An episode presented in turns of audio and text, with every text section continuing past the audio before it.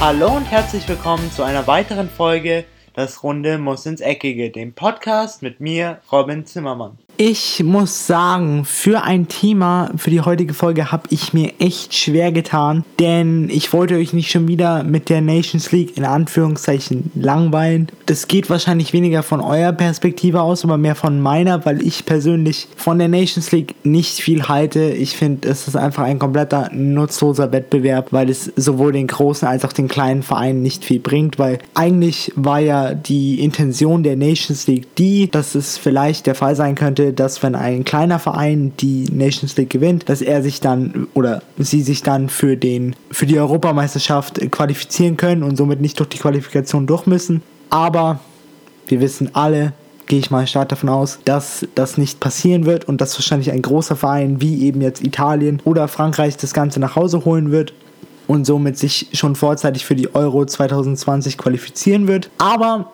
um jetzt auf das eigentliche Thema der heutigen Folge zu kommen. Heute wird es wahrscheinlich auch wieder eine relativ kurze Folge, weil ich das einfach ein sehr, sehr interessantes Thema fand und mich das schon seit längerem beschäftigt hat. Unter anderem, ich hatte ja mal die Folge über Per Mertesacker und die Drucksituation von Fußballspielern, welchen Druck sie allgemein durchlaufen müssen, was für, ob sie Angstzustände haben vor dem Spiel, wie Per Mertesacker es beschrieben hat. Deswegen kam jetzt unter der Woche ein schöner Artikel raus über Neymar, wo er sagte, dass man ihm die Nummer 10 bei Brasilien aufgezwungen hat. Jetzt wollte ich ein bisschen über den brasilianischen Fußball reden und um euch ein bisschen klar zu machen, was die Nummer 10 eigentlich für Brasilien bedeutet. Wenn man sich mal so die History anschaut von allen brasilianischen Zehnern, die es hier gab, man hatte nur absolute Superstars, man hatte Zico, man hatte den brasilianischen Ronaldo, man hatte eben Ronaldinho, man hatte hatte aber auch Leute wie Romario, die die 10 getragen haben oder auch ein KK. Also, was fällt uns da auf? Wir haben da nur absolute Legenden und absolute Spieler, die immer das Spiel entschieden haben, schlussendlich, wenn sie denn zusammengespielt haben. Jetzt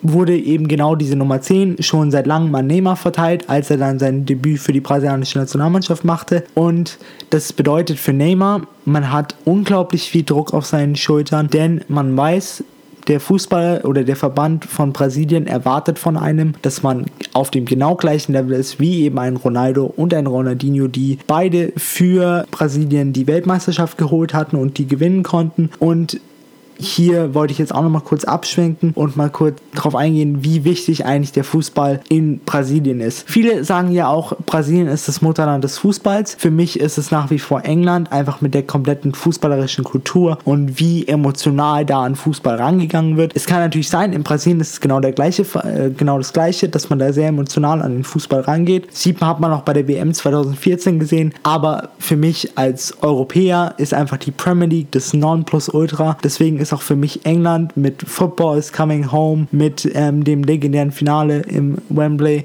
einfach das Mutterland des Fußballs. Aber trotzdem, Fußball für Brasilianer ist auch das Nonplusultra, denn man muss wissen, viele brasilianische Fußballstars kommen aus sehr, sehr ärmlichen Verhältnissen, wo sie doch sehr, sehr geringe Chancen haben auf einen Aufstieg, auf gute Lebens-, also nicht Lebenschancen, aber auf gute Chancen im Leben was zu erreichen, genug Geld für sich und ihre Familie zu verdienen. Und dann lebt natürlich der Traum in einem jeden brasilianischen Jungen, Fußballprofi zu werden. Und eben genau die es schaffen, wissen, wie wichtig der Fußball für Brasilien ist. Man hat das bei der WM 2014 gesehen, als sie im Halbfinale 7 zu 1 1 von Deutschland ähm, aus dem Stadion sozusagen geschossen wurden, wie traurig da viele Fans waren, wie sehr sie doch geweint haben. Denn der Fußball ist in Brasilien eine Ablenkung hingegen politischer Probleme, Probleme untereinander. Das sind einfach, es wurde auch mal schön in der Dokumentation gesagt, sobald der Ball ähm, rollt in Brasilien, vergisst, vergisst jeder für 90 oder eben 120 Minuten all seine Probleme. Deswegen war die WM 2014 für Brasilianer so schön. Und was man auch wissen muss, in Brasilien ist die Korruption und auch die Fußballwetten sehr, sehr hoch im Kurs. Ergo, man hat als Spieler noch mehr Druck, weil man weiß, wenn man eben das Spiel verhaut, wenn es eigentlich eine sichere Wette ist, weil viele Brasilianer wetten natürlich auf ihre eigene Mannschaft, dann weiß man, es kann sein, dass jetzt viele ihr Geld verlieren. Und Brasilianer sind dann auch an dieser Stelle sehr, sehr emotionale Menschen. Man hat es zum Beispiel gesehen bei der WM 2010, als Julio Cesar Kaká, der brasilianische Torwart damals, gegen die Niederlande, ich glaube es war entweder das Achtelfinale oder das Viertelfinale, einen sehr, sehr großen Fehler nach einer Ecke machte und es somit zum Aus der brasilianischen Nationalmannschaft führte. Danach musste er sich wirklich von, vor Fans flüchten oder fürchten, denn Viele sendeten ihm Todesdrohungen. Es gibt auch ein Video von ihm, das ein bisschen herzzerreißend ist, wo er von einer Menschenmasse umringt ist. Im Mitten steht ein Auto und dann äh, rettet er sich in das Auto hinein, aber man sieht halt drin, wie er mit Tränen ausbricht und in den Arm seiner äh, oder seine Mama umarmt. Und danach war eigentlich quasi die brasilianische Fußballkarriere für ihn vorbei. Er hatte dann zwar noch einen Auftritt bei der WM 2014, aber auch da war er wirklich nicht gefeiert von vielen Fans. Viele Fans haben ihn immer noch das nicht verzogen. Von daher daher nur mal kurz ein kleiner Background, wie wichtig der Fußball ist und wie emotional der ist. Deswegen kann ich nur Neymar verstehen, dass er sich darüber oder dass er das nicht so gut findet, denn ihm wurde wirklich wortwörtlich gesagt, er muss jetzt die Nummer 10 tragen und er wird die Nummer 10 haben, egal ob er sie will oder nicht. Denn eigentlich muss man wissen, seine eigentliche Nummer ist oder seine Lieblingsnummer ist die Nummer 11.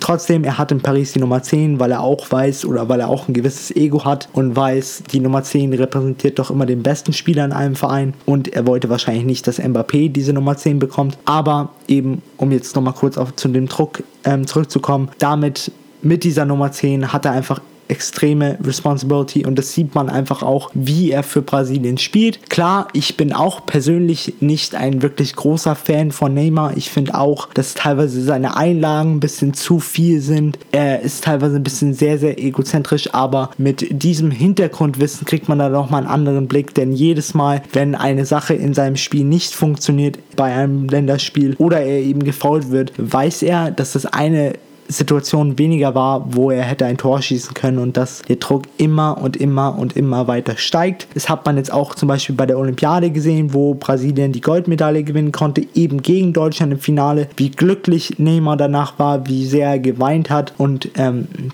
wie unfassbar glücklich ihn das allgemein gemacht hat, hat man auch bei der WM 2018 gesehen, wie traurig er dann danach war, als sie gegen Belgien ausgeschieden sind.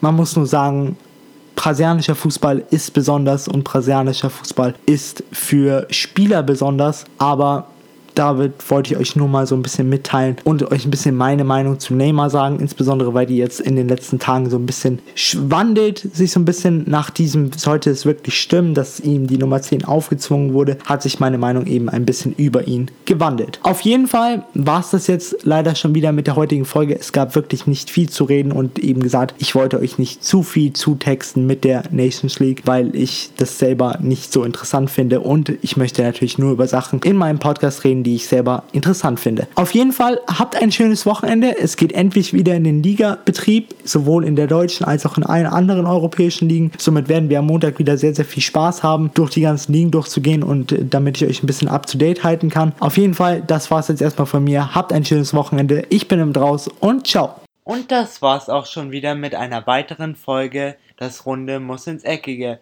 dem Podcast, wo ihr alles rund um König Fußball kompakt auf die Ohren bekommt.